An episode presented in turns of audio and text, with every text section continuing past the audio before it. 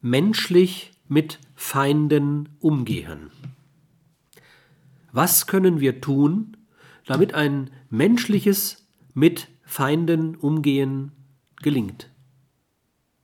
Wir müssen unsere eigenen Feindschaft erzeugenden psychischen Mechanismen kennenlernen. Wir müssen Hinweise auf Gewalt erkennen und ernst nehmen.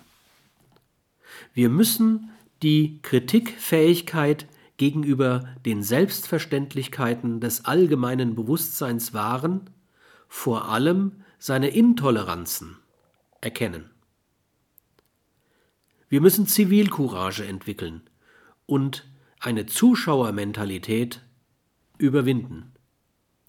Wir müssen Sittlichkeit ausbilden, um nicht der an Partikularinteressen orientierten exogenen Moral ausgeliefert zu sein. Wir müssen erkennen, gegen wen und warum wir psychische, physische oder soziale Gewalt ausüben. Wir sollten den Stand der Forschung über öffentliche und private Gewalt und den Zusammenhang zwischen beiden kennenlernen.